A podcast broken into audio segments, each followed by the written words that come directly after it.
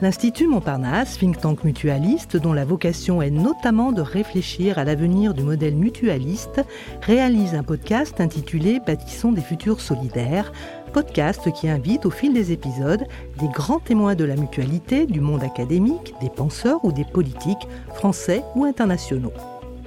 L'Institut Montparnasse a entamé depuis quelques mois une réflexion sur la démocratie renouvelée dans les organisations de l'économie sociale et solidaire. Aujourd'hui, dans ce 13e épisode, nous donnons la parole à Jean-Louis Bancel, président de COP FR depuis 2015, l'organisation fêtière de France, président de la fondation du groupe coopératif, membre du conseil d'administration de l'Alliance coopérative internationale et président de la Mutuelle centrale des finances. Bonjour, Jean-Louis Bancel. Vous avez occupé de nombreux postes et rempli de nombreuses fonctions qui vous ont conduit du trésor public au monde de l'assurance, des mutuelles, puis à celui de la banque. Ce parcours vous a permis d'approcher et même d'embrasser, comme vous le dites dans une récente interview, le monde coopératif. Quel est votre point de vue sur l'état de la démocratie participative dans les organisations de l'économie sociale et solidaire? J'imagine bien que les différentes fonctions que vous avez occupées vous permettent d'avoir une vision nuancée en fonction des organisations, de leur histoire et de leur mission. Nous vous écoutons. Merci infiniment euh, de m'avoir euh, convié sur euh, une telle préoccupation. Alors, l'état des lieux, ben, il est divers, parce que ça va dépendre bien sûr des entités, parce que le monde coopératif est fait de petites entités, de très grands groupes. À l'échelon français, c'est le cas, mais c'est aussi, et bien plus encore, à l'échelon international. Et donc, euh, il y a de nombreuses strates et on ne va pas avoir la même façon d'exercer sa démocratie dans une petite mutuelle par exemple celle euh, dont je suis le président, et puis euh, dans un très grand groupe de dimension internationale. Alors, vous avez utilisé un, qualificatif très important qui est démocratie participative. Un point qui est important à comprendre, c'est qu'en fait, ce monde coopératif, monde mutualiste, est apparu euh, dans le courant du 19e siècle au moment où la démocratie politique, démocratie représentative, s'est mise en place. Et ces deux idées ont, cheminé presque à la même vitesse. Ça a varié suivant les pays. Dans certains pays, la démocratie politique, c'est-à-dire le fait que tout le peuple, et pas simplement dans un système censitaire, soit électeur, a progressé parfois plus vite dans certains pays que dans d'autres. Mais dans le même temps, les structures coopératives, les structures mutualistes ont été des laboratoires de démocratie pour ceux qui étaient les, participants.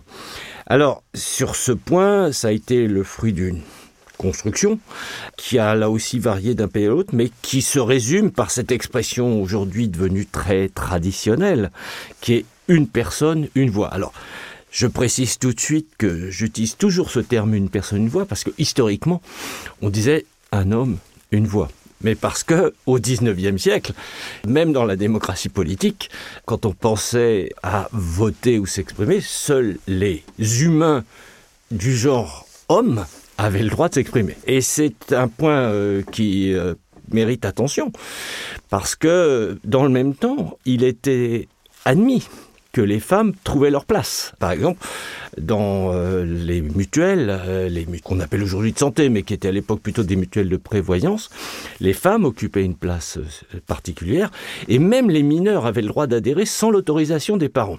Donc en soi, ces outils-là étaient déjà des outils d'émancipation, bien sûr pour les femmes qui n'avaient pas cette capacité-là d'un point de vue économique ou d'un point de vue social, et a fortiori d'un point de vue politique. Donc pour revenir sur une personne, une voix, ce qui est très important, c'est qu'on a trop tendance à l'avoir réduit dans le monde politique à l'expression par le vote. Et c'est là où, pour ma part, je demande à ce qu'on fasse de grandes différences enfin des différences peut-être pas grandes, mais des différences entre la démocratie participative politique et la démocratie participative entrepreneuriale. Le monde politique et en particulier, si vous, moi j'adore regarder les, débats à la Chambre des communes euh, britanniques, il y a un côté un peu joute oratoire, mais une fois qu'on s'est amusé à se dire euh, l'un blanc, l'autre noir, on s'arrête là. Dans une dimension entrepreneuriale, ce qui est le cas pour une mutuelle, ce qui est le cas pour une coopérative, voire pour des bon nombre d'associations d'ailleurs, il s'agit à la fin d'agir. Et ce point de vue-là, le point n'est pas d'avoir la majorité et l'opposition de Sa Majesté, entre guillemets, au sein du conseil d'administration. Et donc, il y a là tout un processus qui va faire que, tout en étant une démocratie, les finalités vont être, me semble-t-il, dans les moyens d'action différents. Et on va voir, peut-être un peu plus loin, en, poursuivant notre échange, que bien évidemment, tout ce qui se passe aujourd'hui avec des nouveaux outils d'échange, de communication, avec des remises en cause de la démocratie représentative à l'échelon politique, ceci a aussi un impact pour nos entreprises coopératives et mutualistes. Mais dans le schéma historique, la structure de base, c'est l'Assemblée générale, c'est la structure souveraine, c'est le peuple des adhérents qui va s'exprimer. Alors, pendant longtemps, bah, on était dans des petites structures, on était dans une démocratie qui ressemblait à celle des cantons suisses. Quoi. Je veux dire, on faisait l'Assemblée générale et l'Assemblée générale délibérait des choses importantes et, essentielles et importantes. Et confiait euh, à euh, des gens élus la responsabilité d'assurer la mise en œuvre. Petit à petit, bah, ces structures ont grandi, se sont euh, renforcées et se sont embauché des collaborateurs.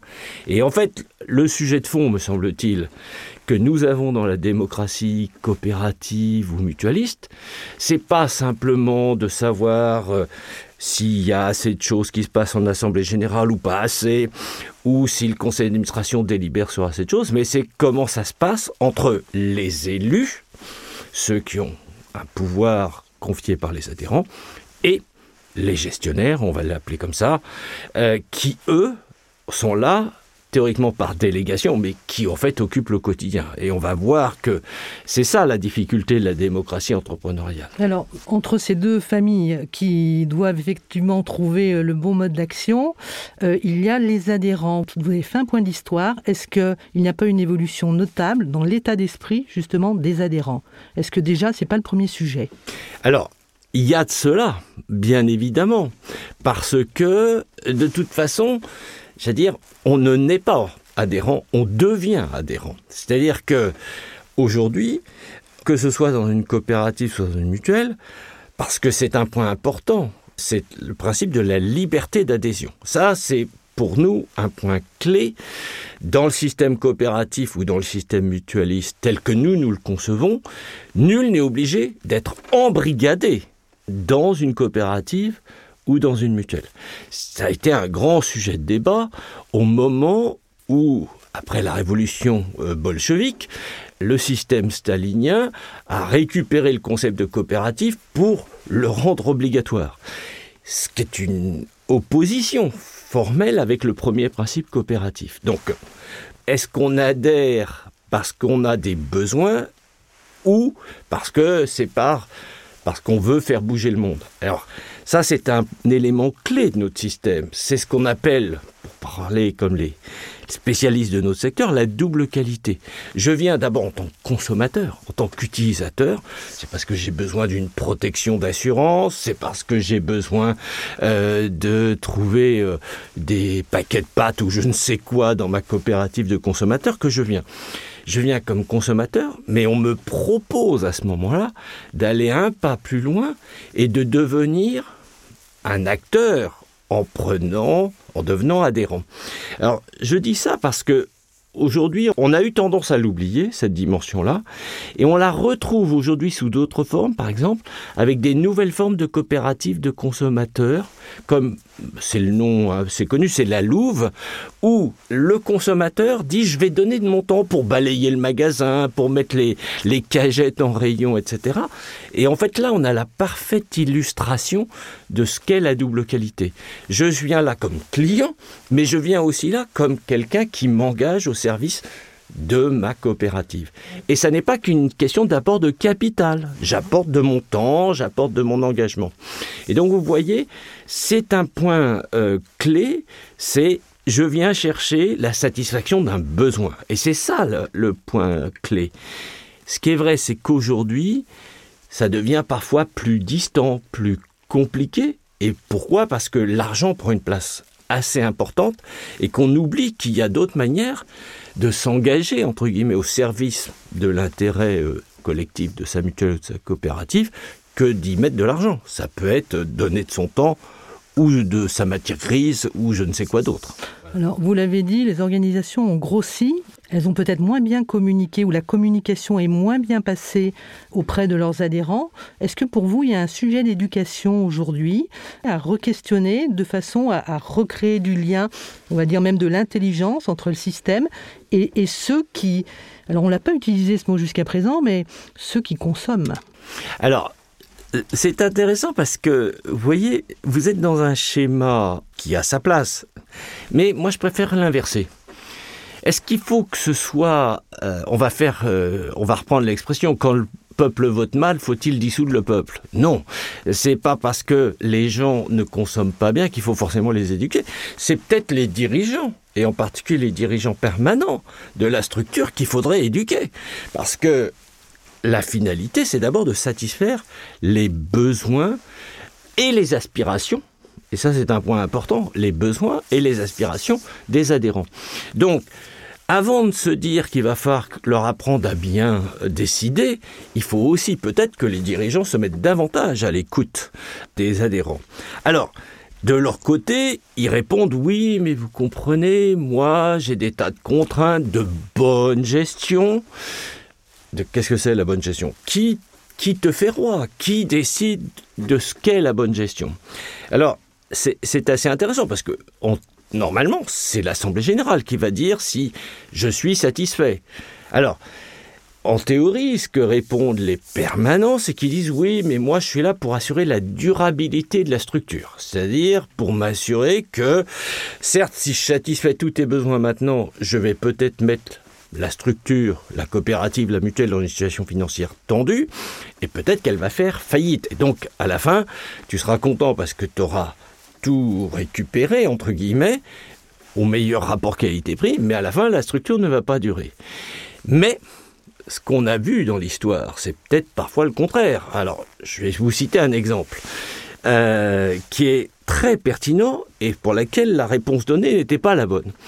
Le Fonds monétaire international avait publié un an avant la grande crise de 2008, en 2007, a publié un rapport sur les banques coopératives en Europe. Et que disait le rapport, du Fonds monétaire international? Alors, vu avec le recul du temps, ceci a un côté assez ahurissant. Il disait euh, ces banques coopératives ont accumulé trop, trop d'argent et trop de capital. Alors, on pourrait se dire, c'est bizarre parce que quand on a vu après la crise comment il a fallu réaugmenter le capital des banques, c'était pas un handicap. Mais là où il touchait un point clé, le, rapport du Fonds monétaire international, c'était dire le problème, c'est que les adhérents n'ont plus de contrôle sur ces réserves accumulées et ils ne savent pas très bien à quoi elles servent. Et en fait, c'était aussi une, une critique vis-à-vis -vis de certaines grandes banques coopératives qui avaient accumulé pas mal de réserves qui s'en sont servis pour acquérir des banques privées euh, à l'étranger, etc. Et le Fonds monétaire international trouvait une réponse en disant il n'y a qu'à nommer des administrateurs indépendants. Ce qui est aux antipodes, à mon avis. Il faut redonner le pouvoir aux adhérents. Euh, qui est de dire non, mais attends, il y a un moment où il faut peut-être pas accumuler plus d'argent qu'il n'en faut. Donc vous voyez, sur ce point, oui à l'éducation, mais peut-être pas dans le sens où vous l'aviez évoqué, peut-être dans l'autre sens. Pourquoi? Parce que c'est un phénomène qu'on a bien vu aujourd'hui euh, à travers le monde entier, c'est le risque de l'isomorphisme. Alors qu'est-ce qu'on appelle l'isomorphisme? C'est le fait que les dirigeants permanents des structures mutualistes et coopératives sont aussi jugés par leurs pairs, leurs confrères des autres structures qui n'ont pas forcément les mêmes finalités on les ramène à l'aune de la bonne gestion, entre autres de la bonne gestion financière. Et donc, s'ils sortent de moins bons résultats que leurs confrères, on va dire ah bah oui, tout de même ils sont moins bons. Bah c'est pas forcément ça la réponse. La réponse c'est que si leurs clients sont satisfaits, même avec des niveaux de résultats plus faibles, ce qui est normal puisqu'ils il n'y a pas de dividende dans une mutuelle ou dans une coopérative, le système devrait pouvoir fonctionner comme cela. Mais vous voyez, il y a cette volonté, et parce que là aussi, les dirigeants, ils circulent hein, d'une structure à l'autre, et euh, ils emportent avec euh, à, la, semelle de leurs souliers, j'allais dire, euh, ce concept de comparabilité et donc d'isomorphisme. Alors avant de passer et de parler, d'évoquer les pistes possibles pour faire vivre cette démocratie et lui permettre d'évoluer dans le sens de ce qu'on souhaite, un mot peut-être sur le leader. Vous l'avez évoqué lorsque nous avons préparé cette interview et vous l'avez euh, d'une certaine façon non pas opposé, mais en tout cas vous l'avez associé à cette question de la participation. Alors c'est quoi un bon leader? Quelles sont les limites du leader aussi dans ce type d'organisation? Donnez-nous votre point de vue.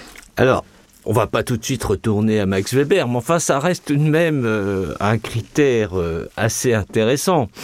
Euh, pourquoi? Parce que c'est la définition classique de l'autorité versus le pouvoir. Théoriquement, un dirigeant, et surtout dans un, dans un système mutualiste ou coopératif, démocratique, où il y a des processus de sélection. Alors, d'élection, c'est pas forcément des élections comme pour nos élections présidentielles.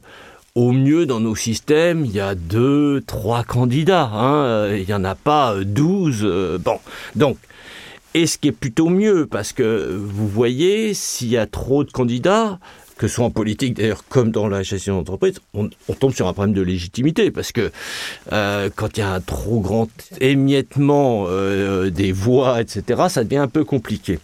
Et donc là-dessus, c'est quoi la, responsabilité des dirigeants? Bah, C'est à la fois de s'assurer que les équipes permanentes font tourner correctement la maison et surtout de faire partager avec euh, les adhérents euh, une stratégie. Et ensuite, en retour, de faire en sorte que les collaborateurs, les salariés, adhèrent eux-mêmes à cette stratégie. Et euh, pour moi, ça ne me gêne pas du tout de dire il y a d'un côté, alors c'est très c'est un débat classique dans nos structures, les présidents versus les directeurs généraux. Ça, c'est un grand classique. Alors, comme je dis, j'ai eu cette chance d'être et directeur général et président. Et donc, je connais les joies et les peines de chacune de ces responsabilités. Pour ce qui est du dirigeant élu, disons du président euh, ou la présidente, donc il, faut être en, capacité de d'anticiper, de faire avoir ce que l'on pourrait faire, parce que je reviens à cette expression de la définition, qu'est-ce qu'une coopérative? C'est une entreprise qui satisfait les besoins et aspirations. Et donc c'est ça qui est un point important, c'est être capable de faire émerger ou de transformer des utopies, c'est un mot que j'ai souvent utilisé dans ma carrière professionnelle, c'est comment transformer les utopies en réalité. Hein. Mais les utopies ne sont pas des rêves, c'est des projets auxquels on va donner corps progressivement. Ça, c'est une dimension. Puis, il y a le dirigeant euh, que l'on appelle du quotidien, qui est le directeur général, et le président et le directeur général doivent ensemble convaincre les salariés que oui, il faut faire ceci, cela. Alors, il faut être clair, hein, euh, c'est des systèmes complexes, nos entreprises, nos structures. Euh, il y a des horizons temporels différents, il y a des publics euh, d'adhérents différents, il y a des publics de salariés différents. Il faut arriver, et c'est ça pour moi la responsabilité du dirigeant, du leader, c'est de faire converger les intérêts. Et c'est en ce sens que l'on diffère de la démocratie politique. C'est-à-dire que on peut ne pas être d'accord avec euh, au sein d'un conseil d'administration. Le travail du dirigeant, ça va être d'essayer de faire en sorte que petit à petit tout le monde, au maximum de gens, arrivent à converger. Et donc c'est ça le point clé pour moi, c'est faire converger les intérêts. Mais accepter que parfois il va y avoir une minorité qui va être en opposition. Il apporte aussi à ce moment-là que lorsque le débat a eu lieu, que le vote a eu lieu, en conscience, tout le monde s'y plie. C'est pas euh, on va faire la guérilla, puis après j'attendrai le prochain tour des élections présidentielles pour essayer de reprendre le pouvoir à ta place. C'est pas ça le sujet dans une entreprise en tout cas. Alors justement, revenons sur la question du futur. Comment faire évoluer ces structures avec ce souci effectivement d'une euh, démocratie bien vécue, partagé, euh, qui a du sens? Alors, c'est là où on vient sur l'atout que nous apportent les moyens contemporains. Alors, la première chose, c'est faire en sorte qu'on développe ce que j'appelle moi une démocratie du quotidien. Une démocratie du quotidien, c'est pas une fois par an, je te convie à l'Assemblée générale. Si on fait plus à l'Assemblée générale, c'est pour voter quatre mois ou cinq mois plus tard sur des comptes qui sont déjà clos. Euh, la messe dite, ça n'a beaucoup d'intérêt. Rendre des comptes, c'est important. Hein Est-ce que tu as bien géré, etc. Mais ça ne suffit pas. Donc, il faut donner du contenu à l'Assemblée générale. Et c'est pour ça que, par exemple, moi, dans ma mutuelle, on s'attache, c'est une mutuelle de complémentaire santé, à faire voter tous les ans, là, à peu près à la Toussaint, aux délégués à l'Assemblée générale, l'évolution des prestations et des cotisations. C'est eux qui en décident, c'est pas le conseil d'administration. Bon, il y a des débats. Hein. Moi, une fois, je me rappelle être fait passer une voix euh, bah, il faut mouiller sa chemise, mais c'est ça qui est très bien. Et la démocratie du quotidien, c'est de donner des occasions d'échange avec les adhérents. Alors, il y a les vecteurs classiques qui sont très importants, hein, euh, euh, du type les magazines. Donc aujourd'hui, c'est la dimension qu'apporte l'envoi de, de, l'aide par, par Internet ou je ne sais quoi. Mais il faut aussi pouvoir utiliser les mécanismes remontants. Et ça, c'est vraiment très important. Et donc, moi, je pense qu'on devrait même inventer des choses qui vont un peu plus loin, comme euh, des, capacités d'interpellation euh, des adhérents, etc. Alors, ils le font. Euh, ils le font parfois en écrivant, en disant qu'ils ne sont pas d'accord. Alors, la grande difficulté, c'est que très souvent, c'est ceux qui ne sont pas contents qui écrivent. Bon, il faut être très attentif hein, aux réclamations, etc. Et il faut essayer de trouver des solutions pour essayer d'aller chercher la voix de ceux qui ne parlent pas. Et pour revenir tout à l'heure ce qu'on disait aux leaders, ben, parfois le leader, son boulot, c'est d'entendre ce que les gens ne disent pas. Alors ça, c'est tout un art, et c'est pour ça que c'est très important, je pense, pour nos structures, d'aller euh, dans des assemblées générales euh, déconcentrées, d'aller rencontrer euh, les adhérents, de créer des événements de rencontres. Voilà, alors, est-ce que ça suffit? Peut-être pas. En même temps, euh, ce sont des lieux où il faut pas oublier que tous les jours, il faut que ça produise, entre guillemets, et donc on ne peut pas être en débat perpétuel, mais il faut trouver des mécanismes de débat. Et là-dessus, on a certainement des progrès à faire en utilisant les moyens techniques contemporains. Alors, de nouveaux moyens, d'autres moyens, être inventif, on l'entend bien pour mieux partager, mieux communiquer. Est-ce qu'aujourd'hui, il n'y a pas un terreau qui est plutôt favorable à ce maintien, ce soutien ou ce développement de cette démocratie participative? On parle des systèmes coopératifs, on, parle beaucoup des territoires. On vient de vivre et on vit encore d'ailleurs une, période inédite, une pandémie qui nous a fait tous nous re-questionner sur un certain nombre de, de sens hein, donnés aux choses. Et effectivement, on l'entend bien, même du côté, je prends cet exemple de la grande distribution, il y a un vrai sujet autour, je dis bien un sujet pour rester neutre, un sujet autour de, des circuits courts, de comment recréer du lien entre les uns et les autres. Est-ce que c'est pas un moment idéal, justement, pour des structures comme les vôtres. Alors, je vais utiliser une expression qui ne vous va pas du tout, mais de frapper un grand coup. Alors, je crois beaucoup aux, vertus des petits, des petits actes. Hein. Alors, je suis pas sûr que ce soit le grand coup qui faille, mais en tout cas... J'ai mis de la réserve. Mon point, c'est de dire, il faut d'abord faire en sorte que la confiance, qui est toujours très longue à bâtir, soit maintenue. Alors, il faut espérer qu'elle n'est pas trop érodée, il faut qu'elle soit maintenue. Ça veut dire qu'il faut, là aussi, essayer d'utiliser avec intelligence un des principes euh, classiques aussi de nos univers, c'est le principe de subsidiarité.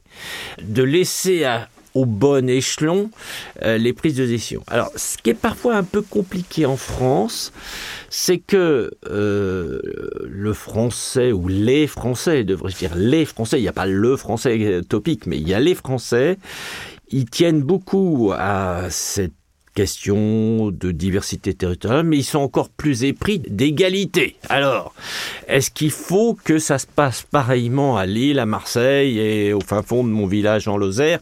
C'est un, vieux débat. À partir du moment où je pense on arrive à construire un système de confiance, on doit pouvoir laisser des, des marges de manœuvre. On peut voir hein, dans nos grandes mutuelles françaises ces différences de vision. Certains sont plus déconcentrés que d'autres, d'autres sont sur des modèles beaucoup plus fédératifs. Donc on a un peu tous les, tous les modèles. Je pense que le principe de subsidiarité est important. Sinon, aujourd'hui, on a trop tendance, la centralisation à la française, le jacobinisme à la française, a tendance à être rendu très douloureux à cause du développement de la bureaucratie. Hein. Et donc, ça c'est pour moi un, point important, facile à dire, plus difficile à faire, parce que après, oui, chacun a sa manière d'être dans les leaders euh, locaux, territoriaux, etc. En tout cas, il y a des, il y a des sources d'inspiration, on peut le dire, tout liées à, à, cette flexibilité. C'est ma dernière question. Vous revenez de Séoul. Vous avez donc une vision, et vous l'avez par vos fonctions internationales. Est-ce qu'il y a des, des, exemples ou des bonnes sources d'inspiration euh, à citer et, et, dont on doit s'inspirer ou on peut s'inspirer en France? Alors, il y a toujours des choses à, à aller regarder euh, chez d'autres. D'abord, il faut savoir que la France est un grand pays coopératif et mutualiste, que souvent nos collègues étrangers nous considèrent un peu comme un pays de cocagne. Donc, nous, on a trop le syndrome, oh là, tout ce qui est en France n'est pas bien, etc. En revanche, il y a des choses assez intéressantes à aller regarder dans d'autres pays. Alors, en particulier chez nos voisins italiens, parfois nos amis anglais, parce qu'il y a des approches assez intéressantes. Alors l'Amérique latine a une approche intéressante, mais très marquée par une culture latino-américaine qui est assez distanciée de la nôtre, hein, d'une certaine façon. Ce que je retiendrai pour moi, l'axe clé, c'est l'innovation. Et pas simplement l'innovation technologique, c'est l'innovation sociale, c'est l'innovation de gouvernance. Sur ce terrain-là, vous voyez, on a passé ce temps au Congrès mondial des coopératives sur comment renforcer notre identité, comment rendre plus visible, plus perceptible, plus adapté à aujourd'hui l'identité coopérative? Je pense que les règles, il y a des principes coopératifs, comme je dis, ils sont universels, mais ils ne sont pas éternels. Hein, c'est pas la loi de Dieu, c'est la loi des hommes. Et ça passe par cette capacité d'innovation, en ouvrant des nouveaux champs. On l'a évoqué au tout début, mais euh, dans le domaine de, de, des données, par exemple, on est en train de faire émerger des concepts de coopératives de données, on est en train de faire apparaître des, des plateformes coopératives, on est en train de faire apparaître des tas de choses nouvelles, et je pense que c'est l'innovation qui va nous emmener à l'aune de ce que nous voulons être, des entreprises démocratique que nous allons continuer à faire euh, rayonner notre, notre démarche coopérative et mutualiste. Donc ce que vous nous dites, c'est que ce sont ces échanges à l'international qui peuvent nourrir l'innovation et nous permettre d'aller plus loin. Je vous remercie Jean-Louis Mancel et je vous remercie de nous avoir donné votre point de vue sur l'état de la démocratie participative dans les organisations relevant de l'économie sociale et solidaire, d'en avoir évoqué les principaux enjeux et défis. Merci de nous avoir donné des pistes qui permettraient ou qui permettront de renouveler cette démocratie. Peut-être pour faire un petit mot de la fin, je pense qu'il nous faut être des acteurs de notre territoire et des citoyens du monde. C'est pour ça qu'être ouvert à l'international est très important. Magnifique expression. Nous espérons que ce podcast vous a donné de nouvelles clés pour mieux imaginer le fonctionnement d'aujourd'hui et de demain des organisations relevant de l'économie sociale et solidaire. Podcast à écouter et réécouter sur le site de l'Institut Montparnasse, celui de Podcasters Media, ainsi que sur toutes les plateformes de podcast.